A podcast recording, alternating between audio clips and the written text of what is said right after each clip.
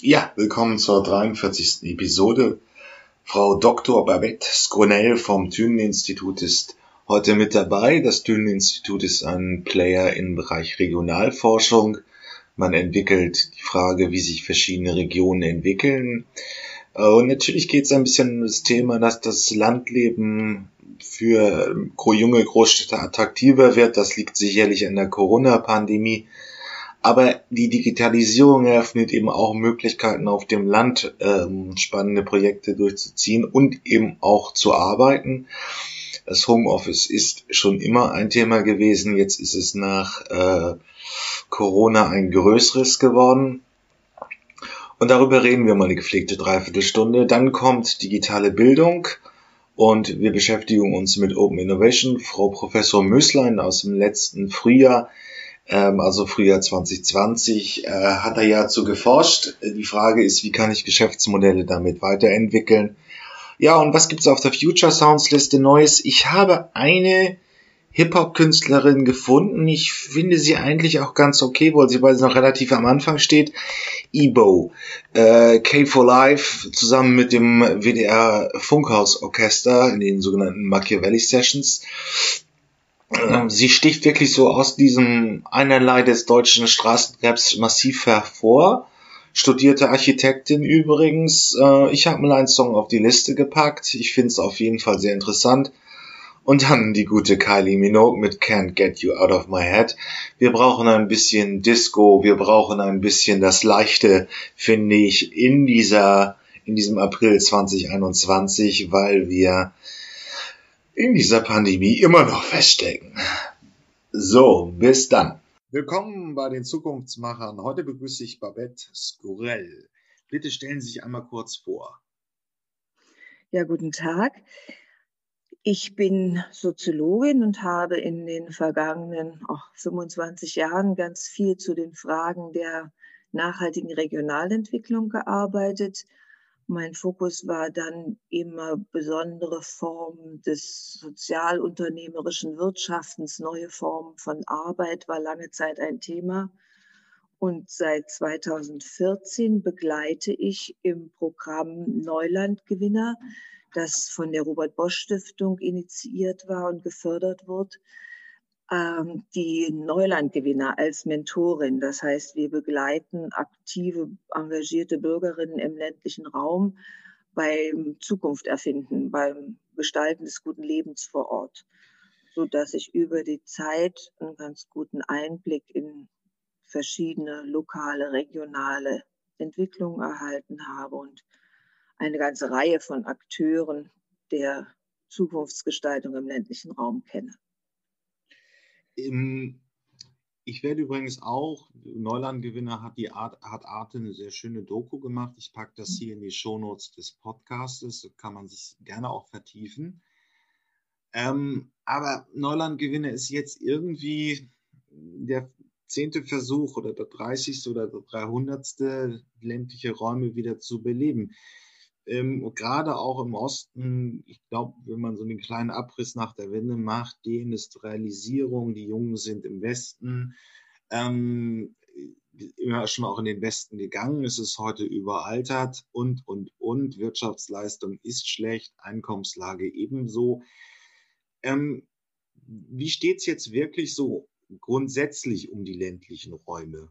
Also auch in Westdeutschland, aber dann ein Sonderfokus eben auf den Osten vielleicht auch mitgedacht? Naja, also da scheitere ich schon an dem, der so und so vielte versucht, den ländlichen Raum wieder zu beleben. Also für uns ist Neulandgewinner als Programm nicht wirklich der Versuch, das wieder zu beleben, weil wir davon ausgehen, es lebt. Also ich kann es über die westdeutschen ländlichen Regionen nur schlecht sagen. So ein bisschen kenne ich, ein bisschen was im Fichtelgebirge, ein bisschen was im Wendland. Ähm, das, das ist ja nicht, nicht tot gewesen, dass man es wiederbeleben muss, sondern wir haben verlernt, dorthin zu gucken. Also als die Robert Bosch Stiftung 2012 begonnen hat, über dieses Förderprogramm nachzudenken, war ihr Fokus alle reden davon, dass die Dörfer aussterben und die Wölfe wiederkommen. Aber es kann ja nicht sein, da müssen ja Menschen leben und die, die da leben, wollen wir unterstützen. Und in diesem Geist, also nicht in diesem demografischen Abwanderungsding, sondern eigentlich in dem Geist des Aufsuchens der demokratischen Zivilgesellschaft haben wir uns immer verstanden. Wir sprechen mit den Menschen, die da sind. Wir untersuchen das, was sie tun. Also im Thünen-Institut ist ja eine Mischung aus Forschung und eben aktiver Begleitung, aktivierender Begleitung. Und wir versuchen eigentlich immer in unseren Projekten beides zu tun. Also das Alltags- und Erfahrungswissen der Akteure ländlicher Räume auch tatsächlich zur Geltung zu bringen, zu zeigen, wie sie involviert sind in die Gesellschaftsentwicklung. Man muss sich das ja vor Augen halten. Ähm, die Landwirtschaft ist einer der, ist, ist der vielleicht sogar erfolgreichste Wirtschaftsbereich, der nach der Wende im Osten Deutschlands überlebt hat.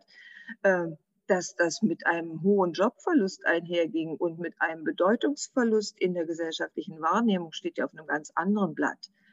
Aber von den, von den marktwirtschaftlichen Zahlen ähm, steht die Landwirtschaft Ostdeutschlands sehr gut da. Dass das für die sozialökologische Transformation eher ein Rückschlag war, dass sich die sozialen Verhältnisse, die ökologischen Verhältnisse eher verschlechtert als verbessert haben, steht ja auf einem ganz anderen Blatt. Also ich, ich wende mich eigentlich gegen diese, dieses Wiederbeleben, weil das Land ist lebendig und es ist unendlich lebendig und wir haben einfach nur verlernt, das zu sehen und anzuerkennen und die Ressourcen und die Gestaltungskraft entsprechend dann auch zu fördern. Ja, es ist sicherlich eine Frage. Es lässt sich, ich kann es jetzt auch nicht ganz in sauberen Statistiken belegen, aber man sieht schon, dass in den Großstädten das Mietniveau steigt. Das hat auch ein bisschen was mit dem Kapitalmarkt zu tun. Gut, aber nichtsdestotrotz, einige Städte haben trotz äh, Demografie noch einen, äh, einen Zuwachs an der Bevölkerung. Also die Großstädte sind attraktiv. Vielleicht sind sie nicht so viel attraktiver als die ländlichen Räume.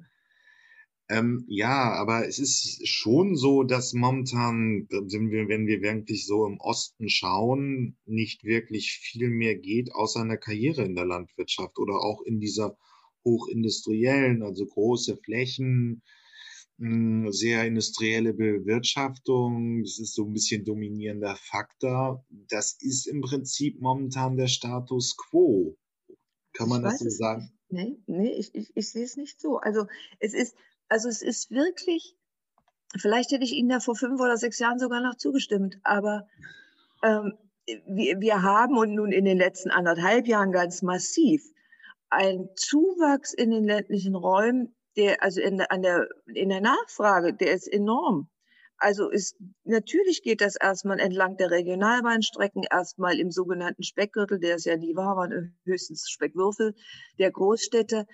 Aber wir haben insgesamt eine wachsende Nachfrage nach Wohnen und Arbeiten im ländlichen Raum. Und die ist nicht nur auf Landlust zurückzuführen, sie ist zurückzuführen, aber sie ist auch auf ein Interesse an anderen ähm, Lebens-, Arbeits-, Wohnformen zurückzuführen.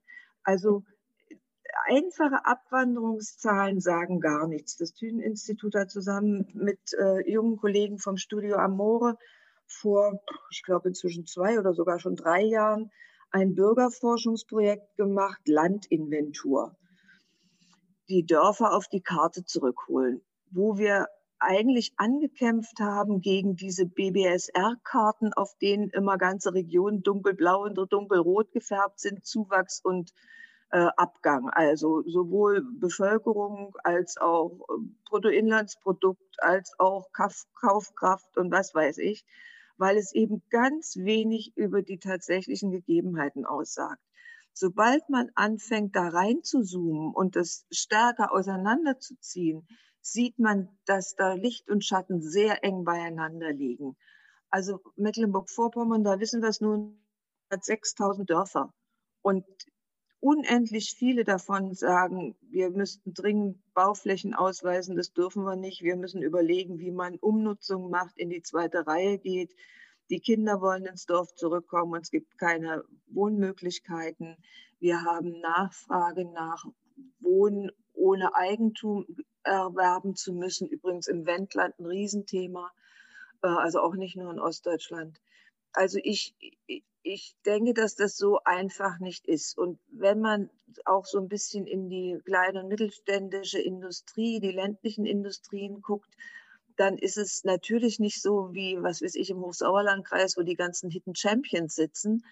Aber einfach dadurch, dass die Kapitaldecke dieser ostdeutschen Unternehmen so gering ist und dass sie nicht tarifgebunden bezahlen und so weiter, verdeckt eben auch, dass es doch eine ganze Reihe auch mittelständischer Industrien äh, im ländlichen Raum gibt. Also natürlich, das, das, also das Gefälle, was die Ökonomen uns immer vorrechnen, gibt es. Punkt. Da kann man gar nicht wegdiskutieren. Aber ähm, ich habe keine Lust mehr, immer aus so einer Mangelperspektive, einer Schwächenperspektive auf die ländlichen Räume in peripheren Gebieten in Ostdeutschland zu gucken. Also es ist wie bei Ökonomen und Lehrern. Immer wenn Ökonomen kommen, tritt Mangel auf und immer wenn Lehrer kommen, dann wissen alle Leute nichts. Und das stimmt einfach nicht. Das ist sozusagen die Zielrichtung unserer Arbeit. Die, die Stärken sichtbar machen und entwickeln und die Leute in dem unterstützen, was sie sich selbst vornehmen. Gut, jetzt mal ganz aktuell. Das ist ja natürlich anderthalb Jahre, es ist ein bisschen vor Corona, aber es ist natürlich auch mit Corona.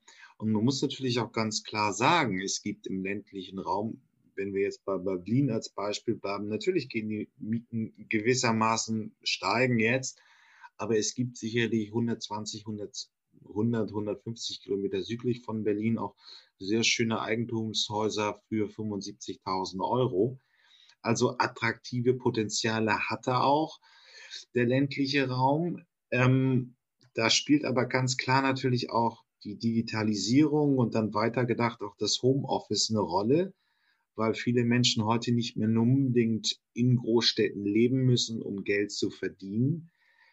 Das ist auch irgendwo eine Chance für den ländlichen Raum, also digitale Konzepte äh, praktisch auch in dem ländlichen Raum umzusetzen.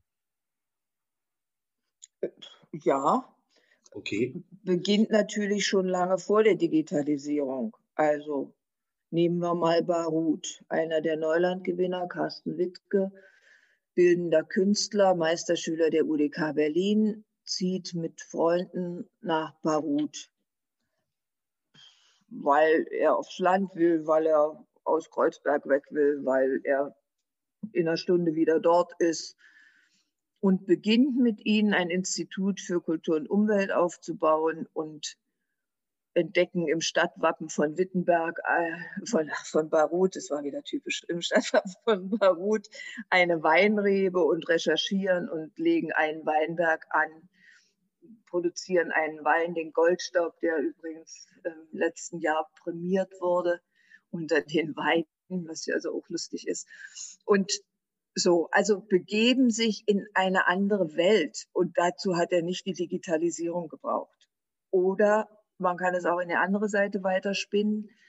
Der Hof Predico, der ja in dieser Art der Dokumentation mit dargestellt wird, ist natürlich eine Gruppe von Menschen, die extrem auf diese Digitalisierung setzen, die sich also auch Digitalarbeiter nennen, wo ich nie verstanden habe, was das ist. Das sind Grafiker, Berater, also es sind Menschen, die viel am Computern arbeiten und den Computer brauchen, aber das bin ich auch. Also keine Ahnung, was Digitalarbeiter sind, aber sie verstehen sich so und sagen, das ist die Chance.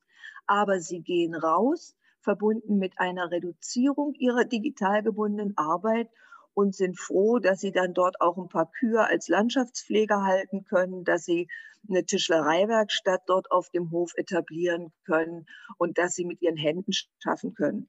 Also ja, die Digitalisierung ist eine Chance und ja, wir brauchen sie.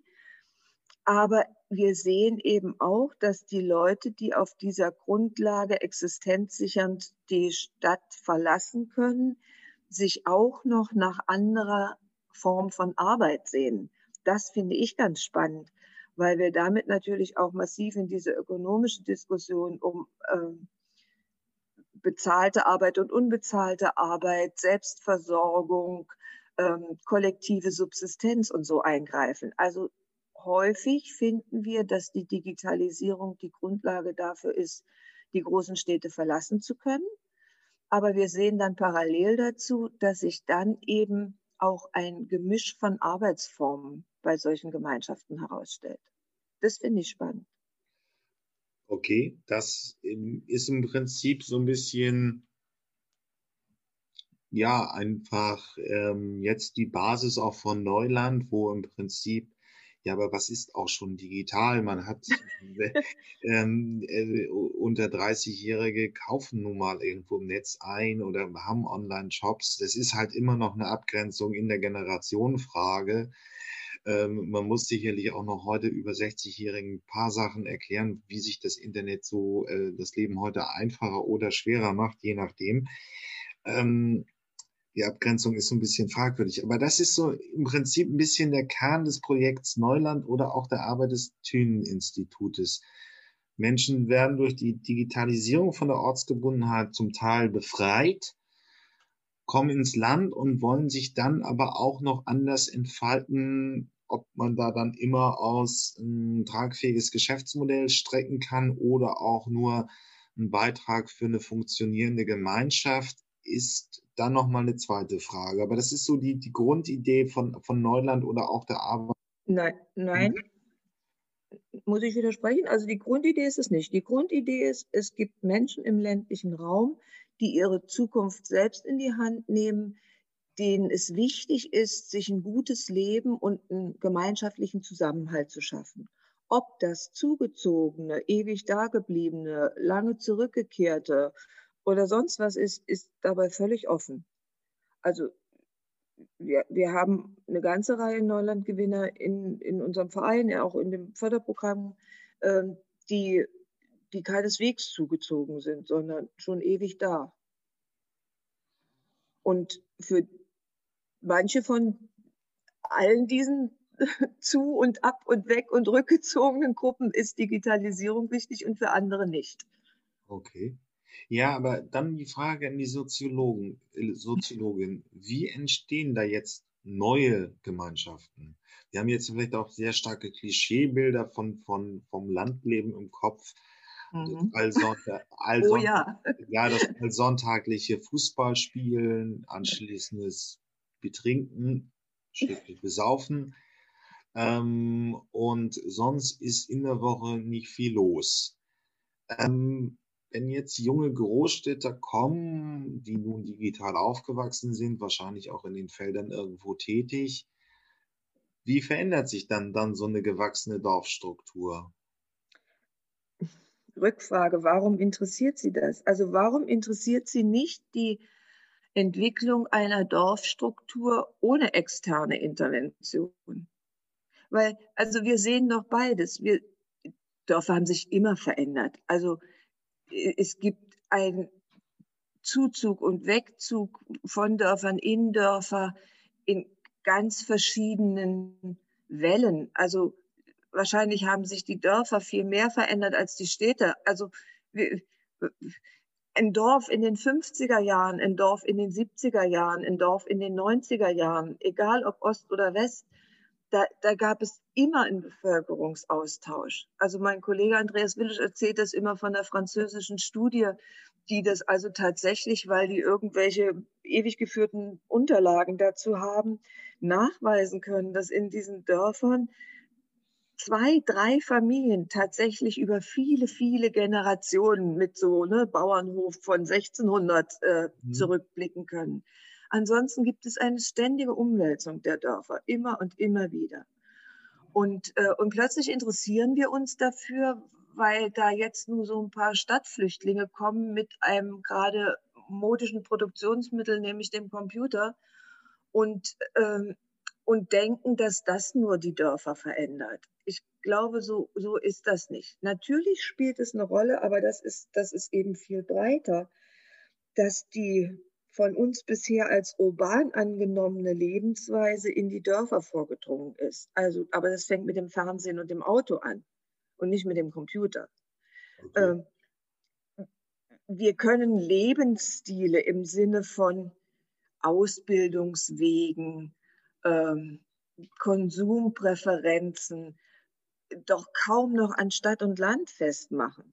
Eben weil ich im Computer meine Klamotten und meine Elektronik und was weiß ich, die Bücher bestellen kann, ist es Schnuppe geworden. Aber äh, also es gibt natürlich angestoßene Entwicklung durch, sage jetzt mal, akademische, junge, digitale, wie auch immer Sie wollen, Zuzügler.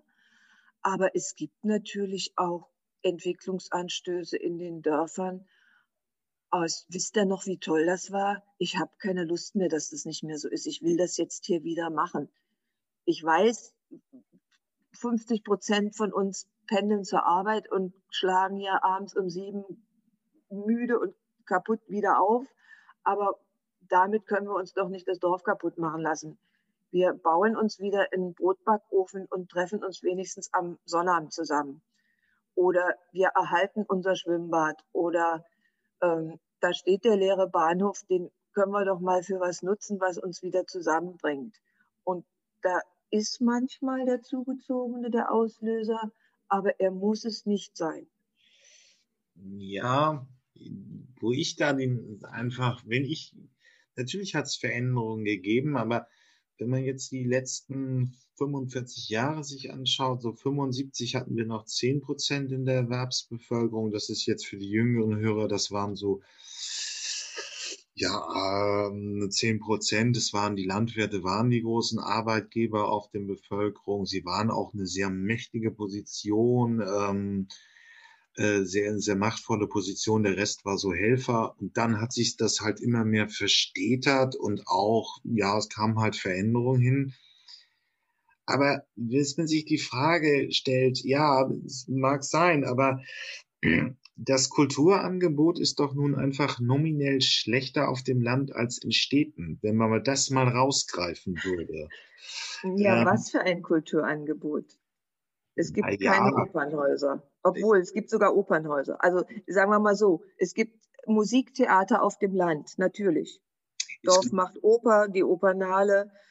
Äh, so, es gibt Konzerte. Es, also was, was, wir, wir suchen einen Standard, das ist fast wie eine Geschlechterdebatte.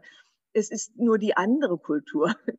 Also äh, was, was okay. ist denn Kultur für die Menschen?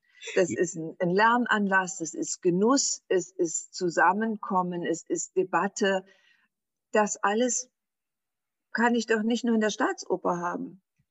Das macht doch vielleicht auch einen Kinoabend oder eine Lesung im Dorfsaal. Ich will das auch gar nicht äh, gesagt haben. Ähm, hier in Schleswig-Holstein hat es schon seit ja, ja, wunderbar. Ja. hat seit den 80er Jahren, äh, wie, oh, wie heißt der, der bekannte ähm, Schleswig-Holstein Musikfestival. Das mhm. waren so klassische Konzerte in, in, in der Scheune. Mhm. Ähm, zweitens mal kann man auch durchaus sagen, dass Lübeck vielleicht weniger aus Angebot hat als Berlin oder weniger Differenzierung.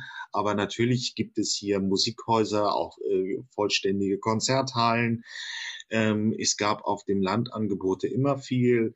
Ähm, wir beide kennen vielleicht flüchtig das Wendland, aber auch die bieten natürlich Touren an und haben ähm, Kulturveranstaltungen auf dem Land immer schon gehabt. Mhm. Ähm, das hat es immer gegeben. Es wird vielleicht Naserümpfen von manchen Großstädtern nicht so gesehen.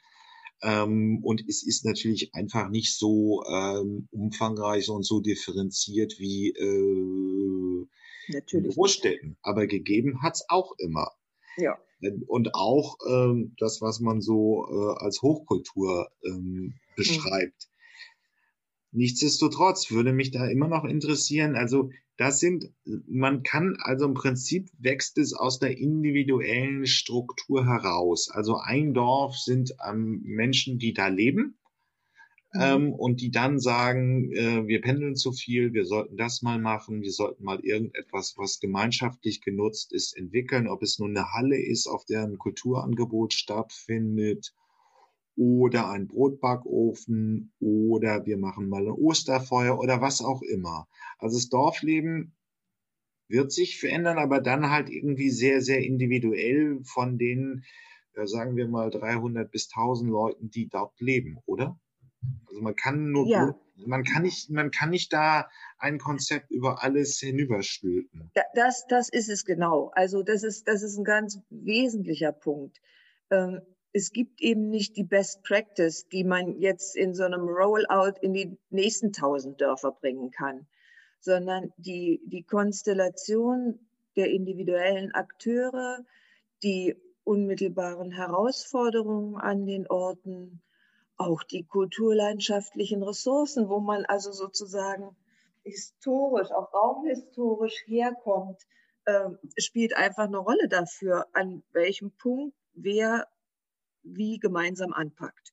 Was man aber natürlich machen kann, ist, man kann erstens darüber sprechen, dass es das an so vielen Orten so lebendig gibt, weil das inspiriert auch und das macht auch möglich zu sagen, Entschuldigung, ähm, ach so habt ihr das gemacht. Naja, das, so geht es bei uns nicht, aber die Idee ist gut, das könnten wir mal so probieren. Also es gibt keine, keine Blaupausenübertragbarkeit, aber es gibt natürlich eine Inspiration, es gibt auch dieses Mutmachen, ähm, es gibt unterschiedliche Konstellationen, auch wie Kommunal- und Landespolitik und Verwaltung bereit ist, das zu unterstützen. Ähm, also ob man eine Chance darin sieht, gemeinsam sozusagen Daseinsvorsorge ganz umfassend zu verstehen und, und zu garantieren. Also Insofern ja, das ist sehr individuell, aber die, die Vernetzung und die Sichtbarmachung gegenseitig miteinander ist hoch sinnvoll. Okay, ähm, da war mir ein bisschen, da war ein Soziologenbegriff drin, raumhistorisch. Ähm, ja. Es ist ein bisschen gemeint, dass sich sicherlich der, ein Dorf im Schwarzwald anders entwickeln wird als ein Dorf äh, in Angeln. In Mecklenburg in Mecklenburg-Vorpommern, ja. weil man einerseits irgendwie einen Zugang zum Meer hat oder auch noch andere ländliche Gegebenheiten hat. Woanders hat man Gebirge und ähnliches. Ja. Naja, man kennt ja diesen Begriff der Kulturlandschaften. Also die, die, die administrativen Grenzen der Länder und oft auch der Landkreise zerschneiden das ja so. Aber man hat eben den Fleming, die Uckermark, die Prignitz, das Fichtelgebirge, das Wendland.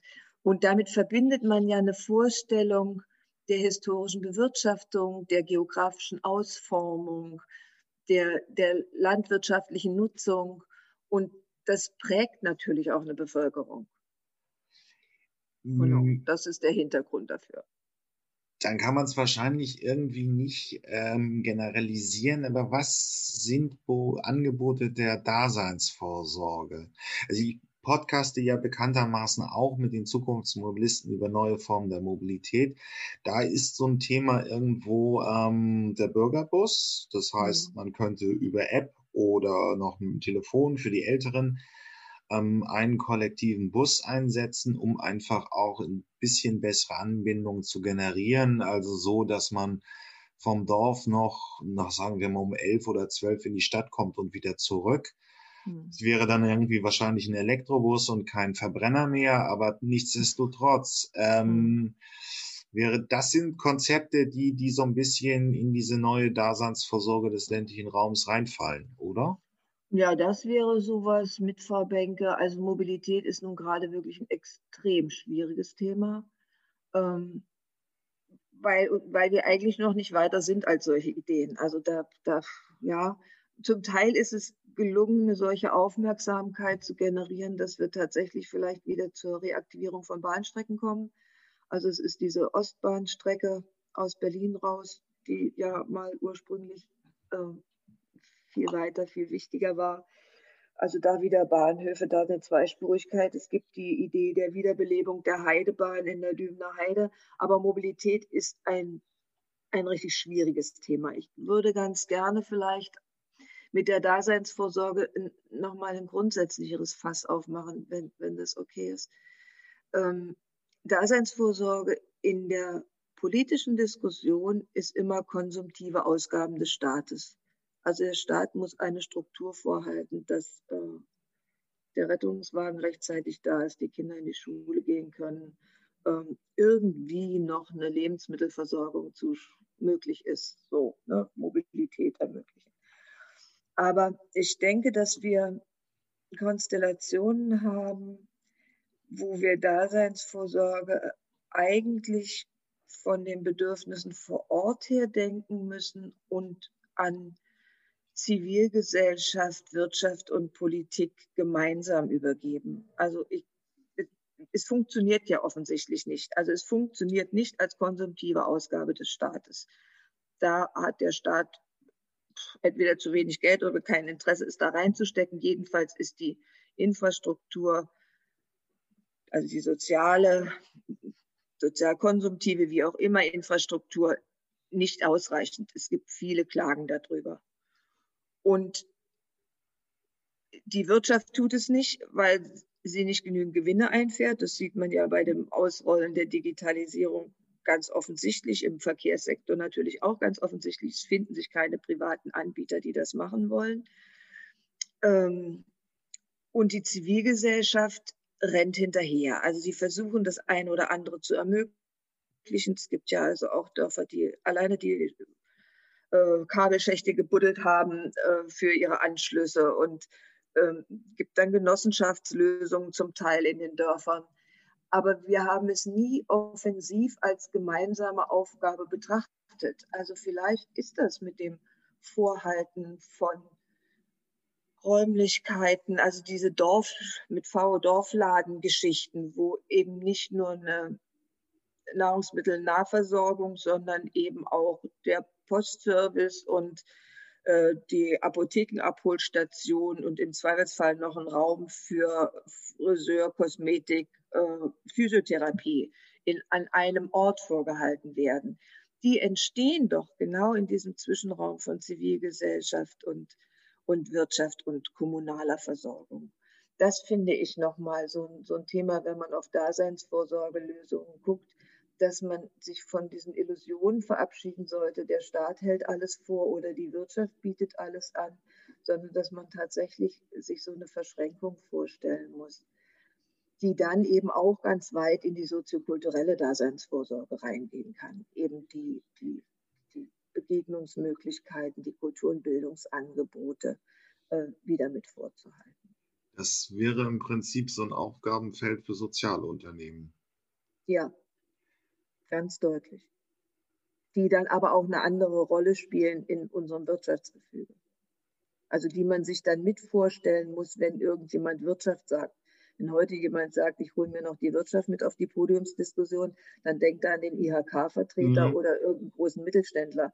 Ähm, also Wirtschaft ist bei uns ja immer assoziiert mit Börse und Schlips und Kragen und ja, genau. die sind dann anders, sind aber Unternehmer, ja. Ähm, können Sie da mal so ein konkretes Beispiel geben, wo ein Sozialunternehmer so einen Bedarf organisiert und äh, da praktisch dann auch ein funktionierendes Geschäftsmodell entwickelt hat? Naja, vielleicht Mac Schweizer. Mac Schweizer ist eine digitale Plattform, die daraus entstanden ist, dass Bernd Knies keine Lust mehr hatte, dass die ganzen ökologischen landwirtschaftlichen Produkte nach Hamburg und Berlin gehen, aber im nächsten Dorf nicht zur Verfügung stehen. Und da haben die jetzt also ein System aufgebaut, dass die regionalen ökologischen Produzenten, ich gar nicht, ich weiß gar nicht, ob das nur ökologische Produzenten sind, ähm, miteinander verknüpft und eine Logistik mit so zwei Elektrotransportern aufgebaut, die sozusagen einerseits auf den Höfen einsammeln und andererseits in den Dörfern verteilen. Das okay. ist für mich so ein Sozialunternehmertum.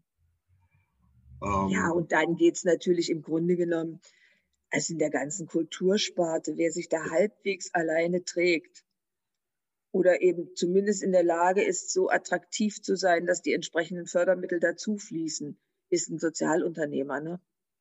Ja, also das, das Spielhaus in Görlitz oder der, der Kultusverein in der Märkischen Schweiz in Buko. Das sind ja so Sachen, die eben in so Mischverhältnissen aus Wirtschafts-, also Zweckbetrieben von Vereinen oder GmbHs oder sonst was leben. Ähm, ich höre da so ein bisschen eine politische Aufgabe herauf, da neue Möglichkeiten zu schaffen. Also ganz wichtig. Das ganze Gemeinnützigkeitsrecht stimmt hinten und vorne nicht mehr. Und Warum? die Möglichkeit, sich, also ne, wir, die, diese, diese zivilgesellschaftlichen Akteure werden immer aufgefordert, ähm, ihre Projekte zu verstetigen und nicht immer wieder so, sie dürfen bei so. jedem Projektantrag nichts Neues. Also sprich, mhm. sie müssen sich eigentlich, sie müssen Einnahmen generieren, sie müssen eigentlich wirtschaftlich tätig werden, um sich stabilisieren zu können. Aber das ist also rechtlich extrem schwer und es ist natürlich auch marktwirtschaftlich extrem schwer. Ähm, wenn ich es mal für mich übersetze, denkt man bei dem Gemeinnützigkeit immer noch irgendwie so ein bisschen an Lebenshilfe, Diakonie ja mhm. auch große Konzerne sind. Mildtätigkeit. Aber, mhm. ja, Mildtätigkeit, die aber eben, man denkt aber nicht an den kleinen Kultusverein, der mal eine äh, Ausstellung organisiert, der mal mhm. eine äh, äh, ähm, Konzertveranstaltung oder eine Lesung organisiert. Mhm. Das ist so ein Kern das Problem, wo es sich jetzt rechtlich mal ändern sollte da, da ist was dran. Und dann muss man natürlich auch sehen, da hat ja Deutschland auch in Europa so ein bisschen eine Sonderstellung. Das habe ich mal irgendwann von einem Kollegen aus Bremen da an der Uni begriffen, der, der sich mit diesem ähm, ja, Wohlfahrtsrechts- und Ökonomiefragen beschäftigt hat. In Deutschland ist ja dieser Wohlfahrtssektor, also tatsächlich die Rettungsorganisationen, die Altenbetreuung und Pflege und sowas, von riesen Organisationen besetzt, die auch ihre Fründe gewaltig zu verteidigen wissen. Also die wollen nicht, dass Pflegegenossenschaften entstehen oder so. Mhm. Ne? Also da, da ist, da ist ein Monopolstatus, der vom Staat eigentlich unterstützt wird.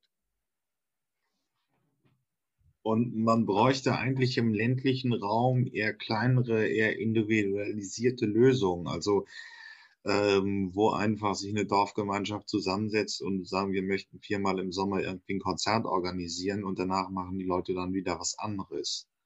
Ja, aber eben auch, wo, wenn man Stendal mal zum Beispiel nimmt, die Bürgerinitiative Stendal hat, naja, Stendal selbst besteht nicht nur aus der Zentralstadt, sondern es sind 18 Ortsteile und hat dann auch eine, eine Auswirkungsradius in die Altmark hinein.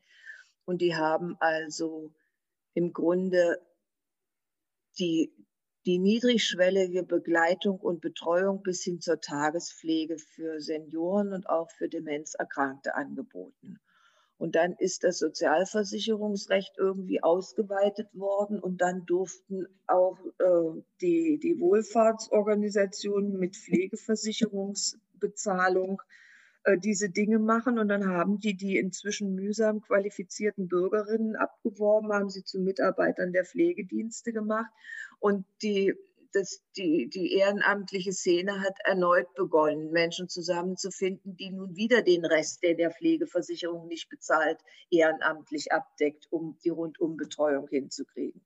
Also da gibt's auch so ein, so ein Schieben. Immer wenn was äh, bezahlt wird durch gesetzliche Veränderungen, dann nehmen es sich äh, Marktteilnehmer, die auf Gewinn orientiert sind und überlassen wieder die Reste dem Ehrenamt. Und, und solche, solche Verschiebungen treten ein, wenn Politik eben kein, kein Augenmerk darauf richtet, welchem, in welchem Ausmaß ist eigentlich Gewinnerzielung ein, ein gutes Motiv und wann ist es eben ist eigentlich soziales, sozial-ökologisches, soziokulturelles Unternehmertum gefragt, um Bedürfnisse zu befriedigen, auch wenn damit keine Gewinnabsicht, sondern einfach nur eine wirtschaftliche Stabilität äh, einhergeht.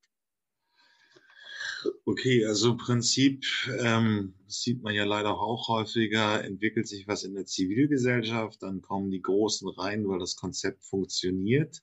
Mhm.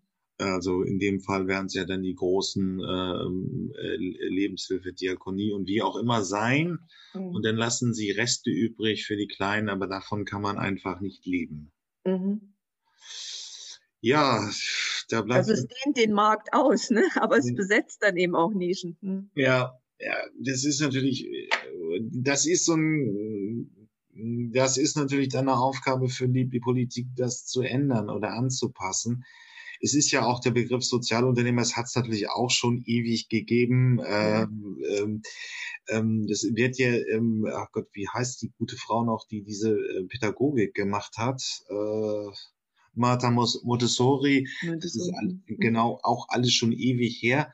Es ist, hat aber jetzt in den letzten 15 Jahren irgendwo ähm, noch eine Konjunktur bekommen. Mhm. Der Gesetzgeber hat aber eben auch noch nicht auf dieses Sozialunternehmertum angemessen reagiert, kann man so sagen. Mhm. Ja, kann man so sagen, obwohl sich, also es tut sich irgendwie, ich habe immer so das Gefühl, es tut sich gerade so ein bisschen was in der Szene. Also erstens, weil eben mehr und mehr ähm, ehrenamtlich tätige gemeinnützige Organisationen ähm, sich eine Wirtschaft äh, in Interesse, das hat sich zuerst, glaube ich, geäußert und da schon durchaus Ende der 90er, diesem Interesse an kreativwirtschaftlichen Ansätzen. Da ist ja auch viel Schindluder mitgetrieben worden, ne, weil wenn ihr Kultureinrichtungen halt nicht tragfähig seid, ist es eure Schuld. Man kann ja kultur- und kreativwirtschaftlich agieren. Ihr braucht kein öffentliches Geld mehr. Das, das ist sicher der falsche Weg. Kultur ist ein öffentliches Gut und muss öffentlich finanziert werden. Aber da hatten wir das im Grunde ja auch schon, ne, dass eben diese Versuche gestartet wurden, das auch tragfähig zu machen. Und, äh, und von daher gab es da schon mal eine Orientierung auch der Wirtschaftsförderung zum Teil in solche Bereiche hinein. Dann hatten wir es mit dem, unter dem Thema eigenständige Regionalentwicklung. Da sind sehr viele touristische Entwicklung, also dann eben tourismuswirtschaftliche Entwicklungen gestützt worden. Aber, aber wirklich in dem Sinne von nicht noch das letzte Pfeilchen vermarkten, sondern wirtschaftlich tragfähig machen, was den Bedürfnissen der Bevölkerung vor Ort entspricht. Da sind wir noch nicht in der politischen Unterstützung des Sozialunternehmertums. Okay, dann bleibt mir eigentlich aber auch nur eine Frage noch übrig. Wenn man sich Neulandgewinne anguckt, dann sagt man, ja, da kommen Großstädter wieder zurück auf, aufs Land. Teilweise sind sie digital unterwegs, teilweise gucken sie sich neue an. Aber welcher, welchen ökonomischen Beitrag soll so ein Projekt für einen ländlichen Raum geben? Und das ist auch ein bisschen konkreter. Also sind das jetzt Coworking Space auf dem Land oder sind es neue Formen, ja, das auf dem Land produziert wird und mittels Onlinehandel äh, von Städtern gekauft wird und dann transportiert? Welche Konzepte gibt es da so in der ökonomischen Richtung? Naja, erstmal nochmal, die Neulandgewinner sind nicht unbedingt Städter, die aufs Land kommen. Ja, okay. Jedes Mal, wenn Sie es sagen, muss ich es auch nochmal sagen. Also das ist okay. Es sind also, ich, leisten, also die, die Frage ist ja, leisten die Aktivisten, die Zukunft vor Ort erfinden, die das Land gestalten, ein gutes Leben auf dem Land gestalten, auch einen wirtschaftlichen Beitrag. Und da würde ich jetzt, wenn ich mal so die knapp 100 durchgehe, die wir jetzt gefördert haben, einfach um mal so an Beispiele zu denken, ja. ähm, sagen, dass das total unterschiedlich ist. Also wir haben zum Beispiel eine junge Landwirtin, die ammengebundene Milchtierhaltung im Odertal macht, im Naturpark Unteres Odertal. Da ist es ganz einfach. Das ist ein Landwirtschaftsbetrieb. Ihr Neulandgewinnerprojekt war, das Wissen junger Landwirte weiterzugeben und zu verbreiten. Das macht sie auch nach Auslaufen der Förderung immer weiter. Und die hat natürlich einen wirtschaftlichen Gewinn für die Region und also auch, ne, ist ein Unternehmen. Aber dann könnten wir auch gehen zu Henriette Seemsdorf mit dem Institut Opernale das ist schon, also es geht ein in die Bruttowirtschaftsrechnung, weil äh, sie natürlich die Karten für ihr Musiktheaterveranstaltungen verkauft, ähm, ist also ein Kulturunternehmen. Vergleichbar vielleicht dem Kühlhaus in Görlitz ist ein Kulturunternehmen, hat also macht Konzertveranstaltungen, auch größere Festivals, ist inzwischen auch Coworking Space, ja, ähm, also Ort für Stipendiaten, Probewohnen in Görlitz, Probearbeitsplätze dann im Kühlhaus, ist also ein Wirtschaftsakteur geworden. Der Generationenbahnhof in Erlau, ein wiederbelebter Bahnhof, denkmalsgeschützt, von der Kommune getragen, aber von dem Verein Generationenbahnhof Erlau bespielt. Da ist es schwieriger. Also im Bahnhof selbst ist ein Zahnarzt und eine Physiotherapie und eine Tagespflege und dann gibt es eben den Bürgerraum. Der Bürgerraum ist natürlich keine Wirtschaftseinheit, sondern trägt sich durch die Einnahmen vom Kaffee und was weiß ich, der Euro, der dann beim Dia-Vortrag da bezahlt wird, ja, ist das ein Wirtschaftsunternehmen. Was ich glaube für alle stimmt, ist, dass sie zur Attraktivität ihrer Dörfer und kleinen Städte beitragen und insofern natürlich ähm, zu einer Belebung. Also da ziehen Leute hin, die bringen Kaufkraft mit. Ähm, sie bieten Gelegenheiten, Geld auszugeben. Das ist ja auch manchmal interessant. Also ne, es gibt ja durchaus Städte, die sind inzwischen so verödet, dass man dann doch in die Großstadt fährt, um das Geld auszugeben. Also ist dieses Lebendigere macht sicher auch einen Wirtschaftsimpuls. Aber ich weiß nicht, ob ich damit eigentlich auf Ihre Frage antworte. Also ich merke so dieses, also es, es, es sind nicht unbedingt Gründerhubs, die da entstehen. Manchmal entstehen Gründerhubs, also ja, in Güsen der Bahnhof 17, so, ne? Aber es, muss, ja auch nicht, nicht, äh, nicht unbedingt immer groß gedacht werden und äh, mhm. Gründerhubs assoziierten ja in Deutschland um ein bisschen vorsichtig mit dem Begriff Startup und, und, und. Aber nichtsdestotrotz, da meint man ja mehr große Digitalunternehmen. Aber klar gibt es, äh, ist die Frage wirklich auch, äh, wenn es denn gewünscht ist, wie das in die wirkliche Wertschöpfung geht. Da können dann ein paar Leute von leben. Aber es mhm. müssen ja auch nicht immer große Unternehmen daraus entstehen. Ja, nee, also ein paar Leute davon leben, das ist ganz gewiss so. Also die Bildungsakademie Kloster Posa in, in Zeitz, äh, in, in Altenburg die Farbküche. Also klar, mhm. da, da, ist dann immer auch so ein bisschen Lebendigkeit dran. Die Rückkehreragentur ähm, Comeback Elbe Elster hat so ein, so ein kleines Ladengeschäft, wo also tatsächlich ein geteiltes Büro für so Start-ups drin ist. Auch so ein kleines Regionalregal, ne, wo so eine Vermarktung dann denkbar wird. Also da gibt es verschiedene Dinge. Das ist ja schon mal ein Anfang. Der gemacht. Garten in Wangelin hat das schöne Café. Ja, das Der Eschenhof ist, ist eine solidarische Landwirtschaft. Also da gibt es mehrere solche Sachen. Ähm, dann ist ja schon mal ein Ange äh, Anfang gemacht, um in die Zukunft äh, zu kommen. Ja. Vielen Dank, Frau Skurell, für dieses Gespräch. Gerne.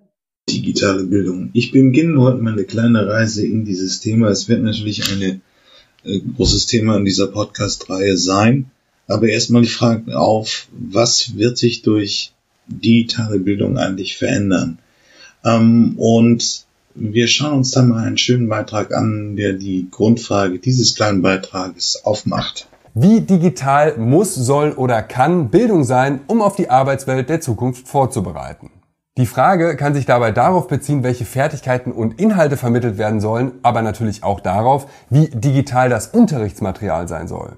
Dazu schreibt Feamius, ein Tablet mit allen Lehrbüchern in PDF-Form ruiniert weniger Kinderrücken und Regenwälder als ein schwerer Schulranzen voll dicker Wälzer. Trotzdem ist ja wissenschaftlich fundiert, dass das händische Schreiben beim Lernen hilft und die Hand-Augen-Koordination schult. Jan B. ergänzt dazu, dass auch die Feinmotorik beim Schreiben von Hand trainiert werde.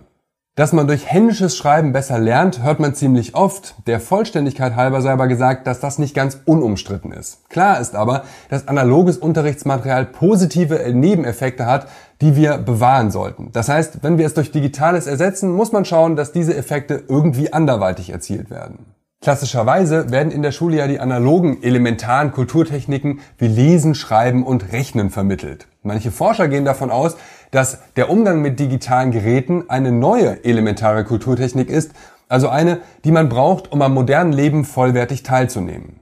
Die Frage ist, was genau soll dabei vermittelt werden? Und wenn es um Schule und digitale Fähigkeiten geht, wird ein Vorschlag sehr häufig gemacht und von euch kam der auch. Series Drops TV schreibt nämlich, beim Thema Bildung ist, denke ich mal, relativ offensichtlich, dass man Programmieren als Pflichtschulfach einführen sollte. Das hört man tatsächlich relativ oft. Ich bin mir allerdings nicht so sicher, ob das auch für jeden so völlig selbstverständlich ist. Denn zunächst einmal könnte man ja zum Beispiel einwenden, dass auch in einer digitalisierten Welt nicht jeder Programmierer wird. Andererseits kann Programmiersprachenlernen auch sinnvoll sein, selbst wenn man kein Programmierer wird und auch wenn die Sprache, die man da lernt, irgendwann nicht mehr up-to-date ist, nämlich dann, wenn man dadurch ein grundsätzliches Verständnis für digitale Prozesse gewinnt. Aber es sollte auch klar sein, dass Programmieren nur ein kleiner Teil der Vorbereitung auf eine digitale Zukunft sein kann. Wer programmieren kann, hat dadurch zum Beispiel noch nichts über die Wichtigkeit von Datensicherheit oder Privatsphäre gelernt. Soll heißen, Programmieren lernen ist sicher sinnvoll, aber ganz bestimmt nicht das Allheilmittel, als dass manch ein Politiker es gern verkauft. Auch wenn das hier vielleicht ein bisschen so wirkte, man muss analog und digital gar nicht unbedingt als Gegenpole sehen, die sich nicht miteinander verbinden lassen. Und selbst wenn wir davon ausgehen, dass ein Verständnis für die grundlegenden digitalen Prozesse wichtig ist, muss man das gar nicht unbedingt digital lernen. Die Forschung des Informatikers Tim Bell legt nahe, dass sich die grundlegenden digitalen algorithmischen Prozesse auch analog vermitteln lassen. Zum Beispiel durch das mathematisch-analytische Denken im Schach. Und auch im klassischen Mathematikunterricht werden ja algorithmische Prozesse vermittelt. Es gibt aber auch die Gegenthese, nämlich, dass sich digitale Prozesse am besten durch die Nutzung digitaler Geräte begreifen lassen und diese deshalb zwingenderweise ein Teil des Lernprozesses sein müssen. Vielleicht sollten wir Analoges auch deshalb nicht vernachlässigen, weil genau darin die Dinge liegen, die Maschinen nicht können. Kreativität, Empathie oder die Fähigkeit, moralische Leitlinien zu entwickeln, sind Dinge, die Maschinen noch nicht können und die deshalb weiterhin von Menschen übernommen werden müssen. Das heißt, diese Fähigkeiten sind die, die in einer Arbeitswelt der Zukunft wichtig und gefragt sein werden. Insofern erscheint es relativ sinnvoll, eine vernünftige Balance zwischen digitalen und analogen Fähigkeiten zu halten. Ganz am Anfang haben wir gesagt, dass man in der Arbeitswelt der Zukunft flexibler sein muss. Und dazu gehört natürlich auch, dass man sich schnell an neue Anforderungen anpassen kann. Insofern wird selbstständiges Lernen eine wichtigere Kompetenz. Generell ist in der Forschung die Meinung sehr verbreitet, dass die Menschen in Zukunft in noch viel mehr Bereichen, als das heute schon der Fall ist, lebenslang lernen müssen. Und weil Lernen gelernt sein will, ergibt sich hieraus eine recht klare Anforderung an die Bildung von morgen. Sie muss noch viel mehr, als sie das heute schon tut, vermitteln, wie man effektiv lernt. Jetzt haben wir uns viel Gedanken darüber gemacht, wie Bildung ja, das war wirklich Arbeit. Ich habe eine ziemlich zähe ähm, Diskussion von vier Ökonomen ähm, mir angetan und da ging es natürlich um die Frage, wer soll denn im weiteren Verlauf in der Weiterbildung entscheiden, wo die Bildungsreise hingehen soll. Und hier haben wir den Grundkonflikt Anna Christmann von den Grünen, die auch ähm, forschungspolitische Sprecherin ist und Hübner vom IW-Institut aus Köln haben sich mit der Frage beschäftigt. Es ist natürlich klassisch, dass Hübner da die Arbeitgeberposition einbringt. Also Unternehmen sollen entscheiden, was gelernt wird, weil nur da garantiert wird, dass das auch in einem richtigen Berufsverhältnis endet. Wir sind also schon im Thema von Weiterbildung von Erwachsenen und Christmann von den Grünen äh, möchte, dass der staatliche Staat den Bürgern hilft. Das ist ein klassisches Grundthema. Ähm, Oethner stellt natürlich auch sehr stark darauf ab, dass staatliche Versuche bislang sehr unwirksam waren und dass das Arbeitsamt eigentlich nie irgendetwas wirklich gebracht hat in der Weiterbildung. Das ist vielleicht auch richtig. Auf der anderen Seite fehlt mir auch immer so ein bisschen die Gegenthese, die als unternehmenskritisch analysiert, ähm, wo Unternehmen ähm, Rädchen für ihr Getriebe gebildet haben, aber äh, nicht nachgewiesen haben, dass wirklich dadurch eine breite, gut am Arbeitsmarkt funktionierende Zusatzqualifikation entstanden ist. Aber okay, schauen wir uns das erstmal an. Anhören. Ja, ich war natürlich auch ein bisschen angepikst die unter, äh, durch die Schuldebatte, die jetzt hier nochmal aufkam, äh, die ich in weiten Teilen äh, auch teile. Aber ich glaube, es ist doch sinnvoll, sich wirklich auch um die Weiterbildung als eigenständiges Feld wirklich zu kümmern. Ja. Und ähm, es geht eben da wirklich um Menschen, die sind aus der Schule schon raus und die sind jetzt im Arbeitsmarkt und denen äh, helfen wir leider auch nicht mehr, wenn irgendwann die Schulen äh, sich nochmal weiterentwickeln. Deswegen glaube ich, ein Plädoyer wirklich ganz stark, dieses Weiterbildungsthema als eigenständiges Feld zu begreifen und wirklich wirklich jetzt auch zu gestalten. Ich glaube, es ist die richtige Perspektive, auch darüber zu sprechen, gerade im Hinblick auf die Dystopien, die Sie auch erwähnt haben. Denn wir haben ja die Debatte, ähm, wie viele Arbeitsplätze wegfallen. Ich halte die auch für völlig überzogen und äh, glaube, es hilft absolut nicht, immer mit diesem Horrorszenario ähm, zu arbeiten. Aber ich glaube, es gibt viele Menschen, die sich aufgrund dieser Debatte trotzdem Sorgen machen.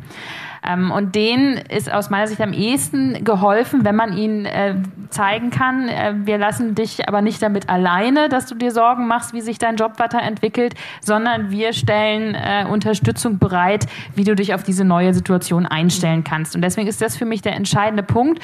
Und ich halte nichts von den Modellen, die vor allem darauf setzen, dann dem Einzelnen viel Geld zur Verfügung zu stellen, um dann selbstständig ähm, da sich Weiterbildungsinstrumente zu suchen. Da gab es mal im, im, Bundestagswahlkampf die Idee von der SPD, war die, glaube ich, so ein Lebensguthaben zur Verfügung stellen, zu stellen und dann soll man damit Weiterbildung betreiben.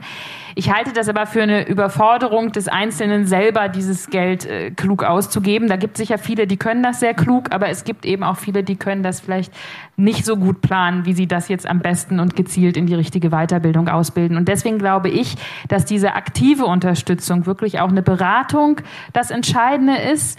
Und da muss man so eine Worthülse wie Weiterbildungsoffensive, die halt immer von der Politik verkündet wird, auch mal mit einer Struktur unterlegen. Sonst bleibt es, glaube ich, eine Worthülse und es mhm. muss doch jeder selber sehen, äh, wie er sich drum kümmert.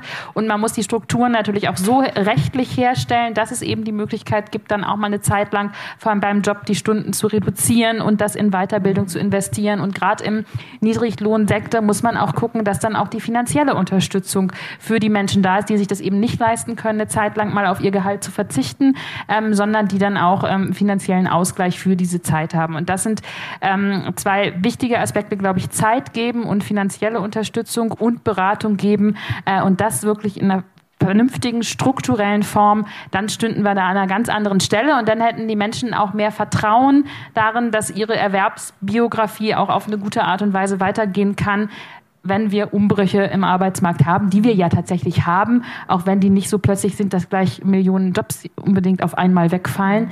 Ähm, aber trotzdem entwickeln sich ja doch die Berufsfelder gerade sehr dynamisch weiter. Und das kann für die Einzelnen oder den Einzelnen eben schon eine sehr große Herausforderung sein. Ja, wollen Sie, genau, bitte. Ähm, würde auch zwei Hinweise dazu geben wollen.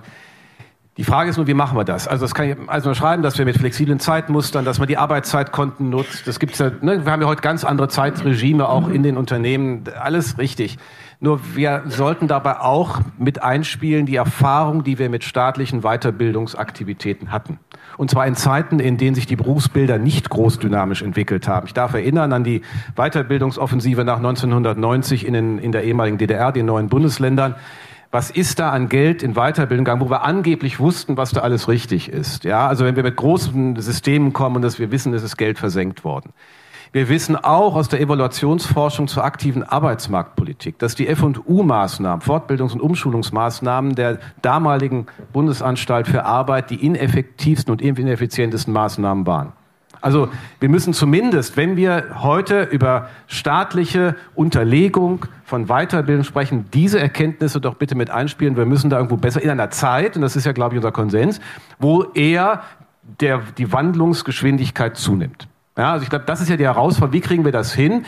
Beratungsleistung, wie, also mein Plädoyer wäre im Grunde viel mehr über faktisch unternehmensnah und jetzt in allen Tätigkeiten sozusagen die Brücke auch zur Weiterbildung zu finden, auch dort, wo man selbst vielleicht gar nicht ist, aber dass man sozusagen die Unternehmen als Brücke oder als, als Testat nimmt für das, was in der Weiterbildung am aktuellen Rand funktioniert. Also das ist ja doch auch eine Herausforderung, damit zurechtzukommen.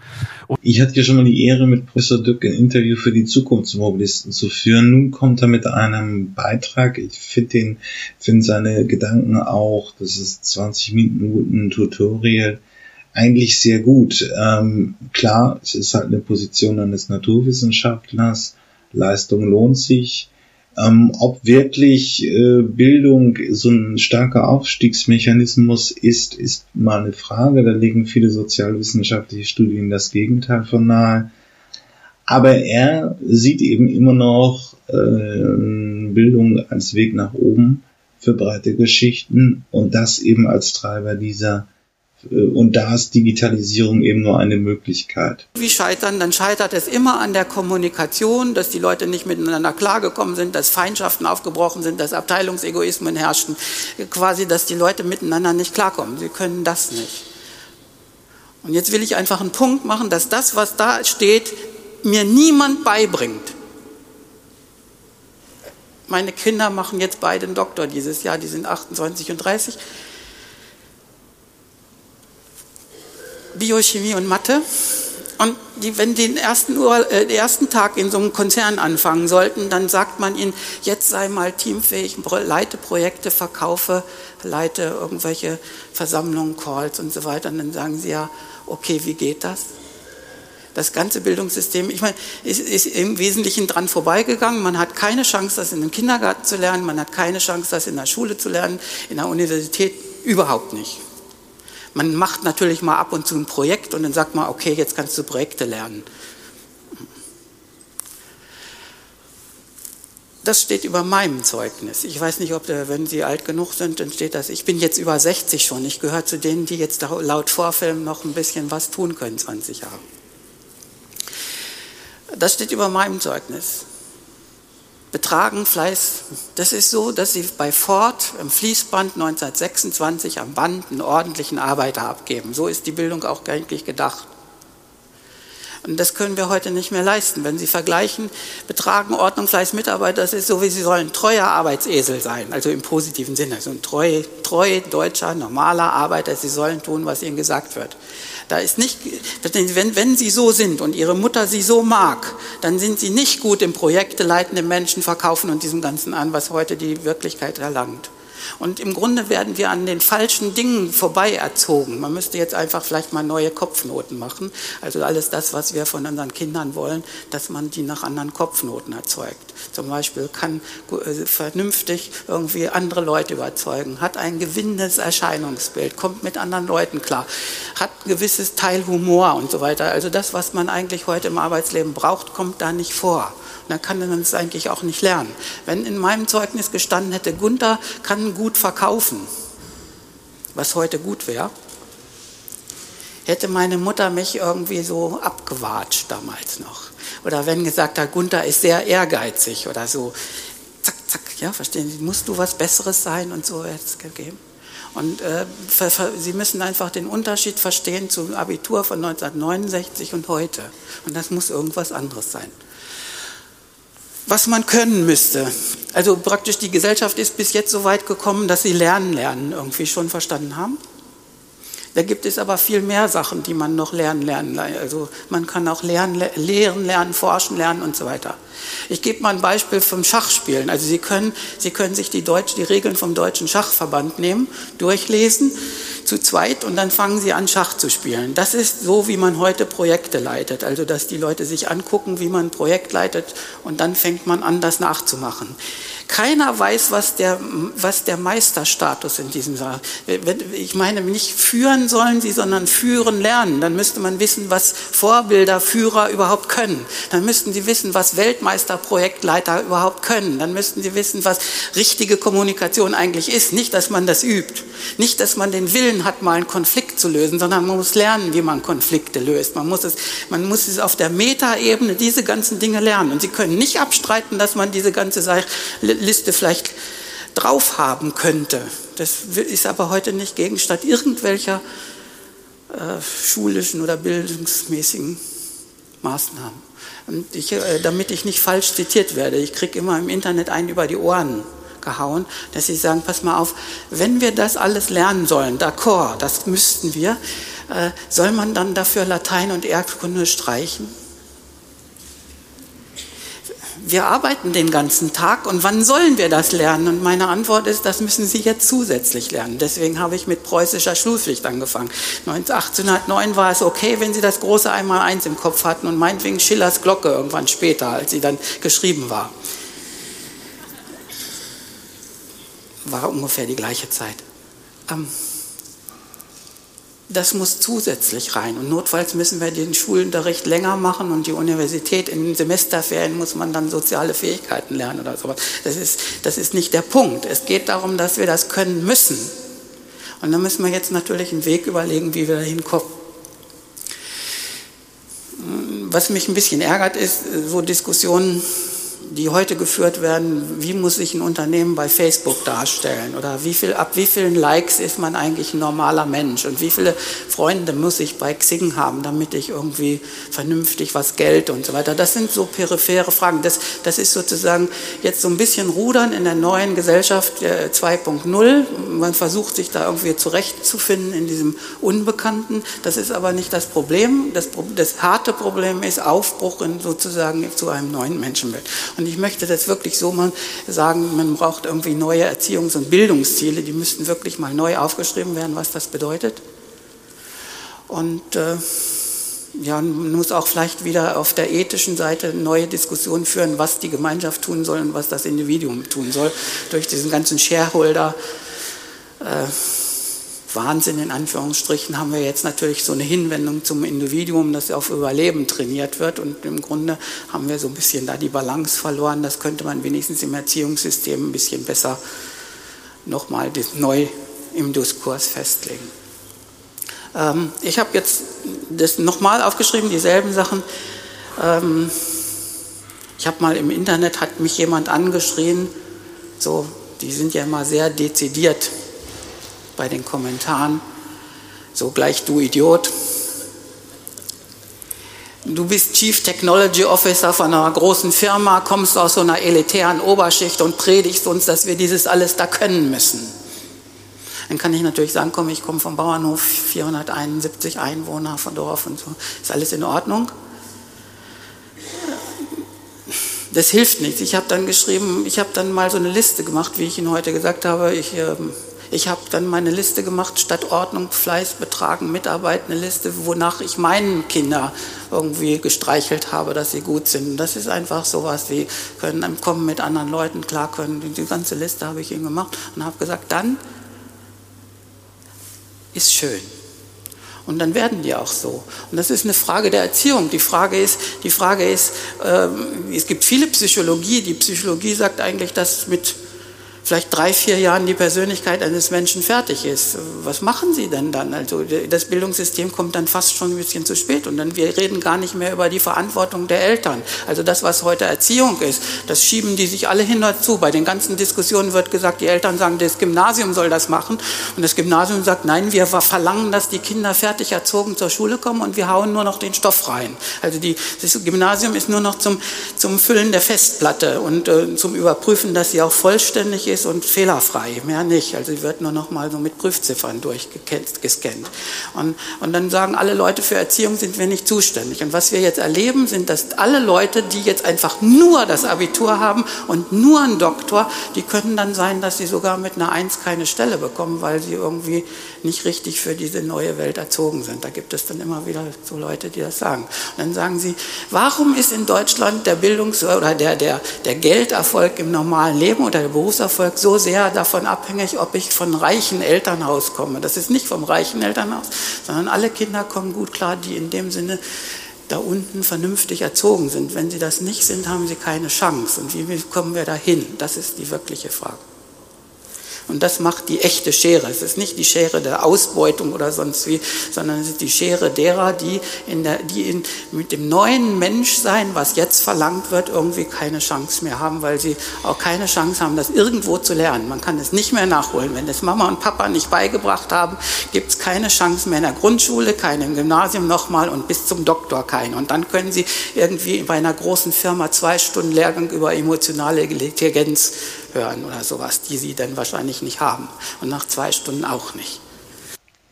Ja, ähm, ich, ich möchte ja in dieser, ähm, dieser Podcast-Reihe nicht zu positiv und zu aktivistisch für Innovationen berichten. Und deswegen kommt jetzt finde ich auch noch ein sehr wichtiger Beitrag von Jörg Träger, der jetzt äh, seit langen Jahren auch schon wie die Bertelsmann Stiftung arbeitet.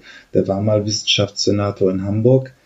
Ähm, dass Digitalisierung eröffnet einfach breite Möglichkeiten, sich schnell zu bilden. Und es kommt dann über Algorithmen gesteuert auch und über die verschiedenen Plattformen eben zwischen Menschen, zwischen Kompetenzen und, äh, ähm, und Arbeitsstellen. Und also das praktisch läuft alles irgendwie über eine äh, Plattform und ist dadurch sehr offen, sehr transparent. Und da ist natürlich auch ganz klar der Konflikt drin, ähm, der gesellschaftlich kommen wird. Also das klassische Bildungsbürgertum so mit ähm, ähm, einer Laufbahn an einem äh, anerkannten staatlichen Gymnasium, mit den Netzwerken, die da dranhängen. Dieses, diese Kompetenzen, die sind, ähm, aber eben auch diese so, so, so sozialen Privilegien werden eben durch eine starke Digitalisierung der Bildung immer unwichtiger und irgendjemand, der sich mit einem Online-Kurs in einem Themenfeld eingearbeitet hat, kann ähm, am sozialen Status des äh, Abiturienten ähm, oder eben im Struktur äh, oder dem klassischen Bildungsbürger vorbeiziehen. Und das erzeugt einen massiven Konflikt. Gerade das kann man bei den Medien auch beobachten. Der Bildung ist auch ein Angriff auf das Bildungsbürgertum.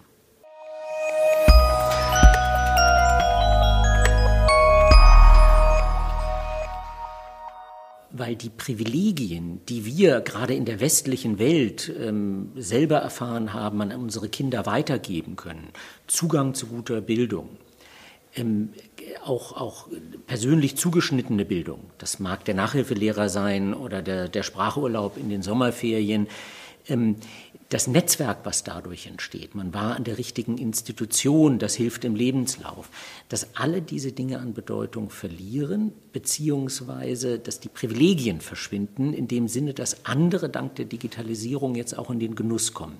Zugang zu herausragender Bildung haben, zum Beispiel über MOOCs. Lernsoftware kann personalisieren in einer Art und Weise, wie das bisher vielleicht nur der privat bezahlte Tutor konnte. Und wenn dann große Plattformen entstehen, die erst Kompetenzen messen und dann das Matching zum Job vornehmen, dann haben plötzlich Leute eine Chance auf einen, eine berufliche Karriere, die vorher nie eine Chance gehabt hätten.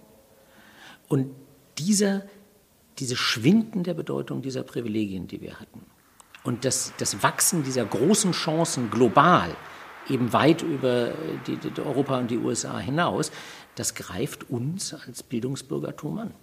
Und damit müssen wir uns auseinandersetzen. Ja, und nicht nur die Frage stellen, wie kriegen wir die Kompetenzen, wie, wie überleben wir im digitalen Zeitalter. Ja, das, was Humboldt mal für Deutschland wollte, gute Bildung für alle, das macht Digitalisierung jetzt auf globaler Ebene möglich. Und das bedeutet mehr Mobilität, mehr Chancen. So, der erste Aufschlag im Bereich Bildung ist hier in dieser Podcast-Reihe gemacht. Es wird bestimmt da nicht bei bleiben, weil es einfach insgesamt ein, beide Felder Digitalisierung und Bildung sind sehr groß. Und da kommt auch später nochmal ein Bericht zu. Ja, Geschäftsmodellinnovation, eigentlich ein äh, dröges Thema und ich lasse es auch einmal von den Westen in Europa erklären. St. Gallen stellt uns nochmal die Grundprinzipien auf. Aber dann wird es auch interessant, weil wir gucken uns eigentlich einmal diesen Begriff an und eine disruptive Veränderung beim Geschäftsmodell ist wirklich, dass sich die Wertschöpfung halt ändert. Dass man eben nicht mehr Produkthersteller ist, sondern Dienstleister. Und da schauen wir uns das wirklich einmal später im schönen Praxisbeispiel an. Haben Sie sich auch schon gefragt, warum enorm erfolgreiche Unternehmen wie Nokia oder Kodak plötzlich den Anschluss verpasst haben? Wie haben Firmen wie Commodore Computers, Grundig, Nakamichi, Newsweek oder Polaroid es geschafft zu scheitern? Hatten sie nicht umfangreiche Forschungs- und Entwicklungsressourcen, topmotivierte Mitarbeiter und tiefgründiges Marktwissen? Ja. Aber sie hatten auch etwas anderes gemeinsam. Sie haben alle den Moment verpasst, in dem sie ihren erfolgreichen Kurs hätten ändern und ihr Geschäftsmodell überdenken sollen. Sie haben radikale Innovationen verpasst, weil sie zu beschäftigt waren mit dem Tagesgeschäft und dem Bedienen der heutigen Kunden, statt sich um die Entwicklung zukünftiger Chancen zu kümmern. In anderen Worten, der Erfolg von heute ist der Feind des Erfolgs von morgen. In fast allen Industrien dreht sich der Innovationszyklus immer schneller. Innovation erhöht den Kundennutzen eines Produkts oder einer Dienstleistung oder sie verringert deren Kosten und kreiert dadurch einen Wettbewerbsvorteil. Apple zum Beispiel erzeugt einen hohen wahrgenommenen Kundennutzen mit seinen innovativen neuen Produkten und Dell reduziert seine Kosten und sein Umlaufvermögen anhand von Build-to-Order-Prozessen. Niemand stellt die Bedeutung von Innovationen in Frage, dennoch existieren diverse Missverständnisse. Drei Mythen halten sich besonders hartnäckig. Erstens, Innovationen stammen von Ideen, die sonst noch niemand hatte. Zweitens, großer Erfolg braucht große Ressourcen. Und drittens, innovative Durchbrüche basieren immer auf faszinierenden Technologien. Zum Glück sind alle falsch. Weder hat IBM den PC, noch Apple die MP3-Technologie oder Amazon den Online-Buchhandel erfunden. Erfolgreiche Innovatoren lernen und rekombinieren. Pioniere hingegen, tja, die werden von den Wölfen gefressen. Cisco hatte so gut wie keine Forschungs- und Entwicklungsressourcen, aber hat in Sachen Innovation das größte Forschungslabor der Welt übertrumpft, die Bell Labs der AT&T. 14 der 25 innovativsten Firmen haben ihr Geschäftsmodell innoviert und nicht nur ihre Technologie. Nehmen wir Firmen wie Google, Amazon oder eBay. Fantastische Algorithmen natürlich. Aber es ist ihr Geschäftsmodell, nicht die Technologie, die sie so erfolgreich macht. Aber was genau ist eine Geschäftsmodellinnovation? Ein Geschäftsmodell beantwortet vier Fragen. Wer sind Ihre Zielkunden? Was offerieren Sie Ihren Kunden? Wie erstellen Sie das Nutzenversprechen? Und wie generieren Sie Erträge? Und eine Geschäftsmodellinnovation verändert mindestens zwei dieser vier Dimensionen. In unserer Forschung haben wir alle großen Geschäftsmodellinnovationen der letzten 50 Jahre untersucht. Sie haben alle eine oder mehrere Industrien revolutioniert. IKEA hat die Art, wie wir Möbel kaufen, TomTom das Navigationsgeschäft und eBay die Welt des Handels komplett neu definiert. Doch nur 10% dieser Geschäftsmodellinnovationen waren wirklich neu und haben zu neuen Geschäftsmodellmustern geführt. Die anderen 90% haben diese Muster lediglich angepasst, verfeinert oder rekombiniert. Besonders oft wenden innovative Firmen kreative Imitation an. Sie fragen sich, wie könnte eine Geschäftsmodellinnovation aus einer anderen Branche unsere eigene Branche revolutionieren? Insgesamt haben wir 55 Geschäftsmodellmuster identifiziert, welche für alle identifizierten Geschäftsmodellinnovationen verantwortlich sind. Beispiele sind Flatrate, Supermarket, Rent instead of Buy, Experience Selling, E-Commerce und das Razor and Blade Muster. Schauen wir uns dieses hier einmal genau an. Seit 1904 vergibt Gillette seine Rasierer praktisch gratis, aber verkauft seine Klingen zu fast schon obszönen Preisen. Nespresso hat dieses Muster kreativ imitiert, indem es billige Kaffeemaschinen sowie teuren Kaffee verkauft und hat kurzerhand die Kaffeeindustrie revolutioniert. Und viele andere Firmen haben es dem mit dem gleichen Muster gleichgetan. Man denke an Apples iTunes, Amazons Kindle oder Hewlett Packards Tintenstrahldrucker. Nun, was müssen Sie tun, um Ihr Geschäftsmodell zu innovieren?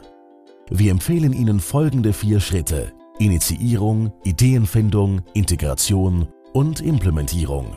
Während der Initiierung analysieren Sie Ihr heutiges Geschäftsmodell. Nochmals, wer sind Ihre Zielkunden? Was offerieren Sie Ihren Kunden? Wie erstellen Sie das Nutzenversprechen? Und wie generieren Sie Erträge? Während der Ideenfindung konfrontieren Sie Ihr Geschäftsmodell mit den 55 Geschäftsmodellmustern und entwickeln neue Modelle. Wie würde Nespresso Ihre Firma führen? Oder passt Ihr Produkt irgendwie zum Experience Selling Muster? Stellen Sie Ihre grundlegenden Annahmen und die dominante Branchenlogik in Frage. Aber erfinden Sie das Rad nicht neu. Verwenden Sie lieber Analogien und lernen Sie von erfolgreichen Firmen in anderen Industrien. Während der Integrationsphase gilt es, die Konsistenz des Geschäftsmodells zu prüfen. Gibt es einen Organizational Fit bei jeder der vier Fragen? Während der Implementierung wird es schließlich Zeit, das Biest zu wecken. Doch Vorsicht! In iterativen Zyklen planen Sie Ihr Geschäftsmodell, entwickeln ein Pilotprojekt, testen dieses und kehren wieder zur Planphase zurück. Dabei ist wichtig, qualitative und quantitative Daten zu sammeln, um die Annahmen zu Ihrem Geschäftsmodell zu verifizieren oder falsifizieren. Aber bitte berücksichtigen Sie auch die weichen organisationalen Faktoren. Aufgrund von fehlerhaftem Managementverhalten und Widerstand im Unternehmen schlagen mehr als 70 Prozent aller Änderungsinitiativen fehl. Denken Sie daher an ein paar Regeln. Erstens, implementieren Sie jeweils nur eine Geschäftsmodellinnovation auf einmal. Zweitens, kommunizieren Sie die Geschäftsmodellinnovation und den Grund für die Änderung deutlich. Drittens. Fokussieren Sie nicht allzu sehr auf kurzfristige Kennzahlen. Innovation braucht Zeit. Viertens. Das Top-Management muss hinter Ihnen stehen. Ohne es wird die Geschäftsmodellinnovation scheitern. Und fünftens. Überwinden Sie das berüchtigte Not Invented Here-Syndrom. Verstanden? Fassen wir zusammen. Innovation ist der Schlüsselfaktor, um Pfadabhängigkeit zu überwinden und konkurrenzfähig zu bleiben. Doch bei Innovation geht es nicht unbedingt um neue Technologien, exzessive Forschung und Entwicklung oder um komplett neue Ideen. Meistens geht es bei Innovation darum, von anderen zu lernen und das eigene Geschäftsmodell, nicht nur die Technologie, neu zu erfinden. Dies kann in einem strukturierten Prozess geschehen, der aus Initiierung, Ideenfindung, Integration und Implementierung besteht. Sie analysieren Ihr Geschäftsmodell, wenden die 55 Innovationsmuster an, checken die Konsistenz des neuen Geschäftsmodells und beginnen dann iterativ mit der Umsetzung und behalten dabei die Erfolgsfaktoren stets im Hinterkopf. Sind Sie bereit, auch Ihre Industrie zu revolutionieren? Versuchen Sie kreativ von den Giganten, auf deren Schultern Sie stehen, zu lernen. Think big and think different. Und jetzt kommt das Beispiel aus der schönen Schweiz und im Prinzip wird ein, äh, ähm, ein Nutzungszusammenhang ähm, aus dem Auto auf Matratzen übertragen. Sehr weiter Sprung inhaltlich. Aber man schafft damit mehrere Ziele und man wird eben ein Dienstleister und nicht mehr nur ein reiner Produkthersteller kann ich mein Geschäftsmodell und meinen Verkaufsansatz völlig neu erfinden, selbst wenn ich in einer total etablierten Branche arbeite. Ich möchte das an meinem Lieblingsbeispiel erklären, an Elitebeds, was ein Schweizer Unternehmen ist, das Matratzen herstellt.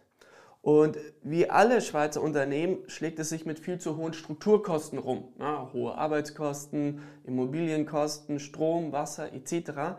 Und die Summe all dieser Kosten hat dazu geführt, dass deren Matratzen einfach viel zu teuer sind. Und der klassische Management-Impuls wäre jetzt natürlich erstmal gewesen, boah, müssen wir uns outsourcen nach Bangladesch, müssen wir billiger werden, Rabattschlachten und so weiter. Nur dieses Unternehmen hat nichts davon gemacht, sondern es hat stattdessen einen Geschäftsführer aus der Automobilbranche eingestellt. Und diese Person hat über zehn Autohäuser geleitet und natürlich haben erstmal die Altvorderen gelästert und gesagt, ja, mei, was war denn der schon über Matratzen? Der kennt sich gar nicht aus in unserer Branche. Das war aber in diesem Verfall ein Riesenvorteil. Denn er wusste nicht, was nicht geht. Was er aber sehr wohl wusste, war, wie man mit einem viel zu hohen Preis umgeht. Und er hat sich an die größte Erfolgsgeschichte der Automobilbranche erinnert, nämlich den Leasingvertrag. Und das Tolle am Leasingvertrag ist, einen unglaublich hohen Preis in einem monatlich kleinen Stückpreis zu zerstückeln. Das heißt, wenn ein 3er BMW normalerweise 30.000 Euro kostet, dann hilft mir ein Leasingvertrag, das Ganze zu 300 Euro im Monat über zwei Jahre lang anzubieten. Und dieses Grundprinzip hat er auf die Matratzenbranche angewendet und hat in den Matratzen Funkchips einbauen lassen und ist damit zur Hotellerie gegangen und hat gesagt, liebe Hotelbranche, wir schenken euch unsere Matratzen. Und ihr zahlt uns nur nach Nutzung, wenn jemand in diesem Bett übernachtet. Und das hat zu zwei Innovationen geführt. Einerseits auf der äh, Kundenseite bei der Hotellerie, weil anstatt irgendwie hohe Investitionskosten für 1000 Matratzen so um die halbe Million zu machen, waren plötzlich diese Fixkosten 0 Euro. Das heißt, Fixkosten wurden plötzlich in variable Kosten umgewandelt. Und auf der Herstellerseite hat es ebenfalls zu einer großen Innovation geführt, weil man muss wissen, dass so eine Matratze in etwa zehn Jahre in so einem Hotel liegt und die Summe all dieser Kleinstbeträge, die sie erhalten haben, wenn jemand in diesem Bett übernachtet hat, sind nach vier Jahren in etwa so groß gewesen wie der ursprüngliche Fixpreis. Und das zeigt mal wieder, dass man selbst in so einer furztrockenen Branche wie der Matratzenbranche sich die Dinge neu erfinden lassen. Insofern experimentieren, sich von außen inspirieren. Ja, so kann man eben wirklich den Kern eines Unternehmens mit der Open Innovation verändern. Und das haben wir jetzt einmal schön im Beispiel Matratze gesehen. So langsam langt der, langweilt der Deutsche Web, aber es gibt noch eine schöne Möglichkeit, das ist Evo. Die Musikjournalie feiert sie, eine junge Frau, die gerade ihr Architekturstudium absolviert hat. Ähm, und wir hören sie mit äh, K4 Live, ähm, zusammen aufgenommen mit dem WDR ähm, Funkhausorchester. Also auch mal schön äh, orchestriert. Für die Machiavelli Sessions finde ich eine nette Künstlerin, die so ein bisschen aus diesem Einheitsbrei des Deutschraps heraussticht. Und dann brauchen wir alle ein bisschen mehr Pop-Glamour und Ablenkung und dafür hören wir die gute ähm, Kylie Minogue mit Can't Get You Out of My Head. Das war ja auch so ein Lied, was kurz nach oder während des 11. Septembers veröffentlicht worden ist und in diese düstere Zeit nach den Anschlägen ein bisschen Stimmung gebracht hat. Vielleicht klappt es ja jetzt auch im Frühjahr des Jahres 2021. Bis dann. Ja, das war's mit den Zukunftsmachern diese Woche. Ähm, hat mich mir hat Spaß gemacht. Ähm, und wenn ihr irgendwelche Themenvorschläge, Ideen, Ideen habt oder einen Interviewpartner sucht, meldet euch einfach unter jürgen.fahrt.elektroautovergleich.org. Ähm, sonst bewertet mich gut, das wäre nett. Äh, und bis zum nächsten Mal. Tschüss.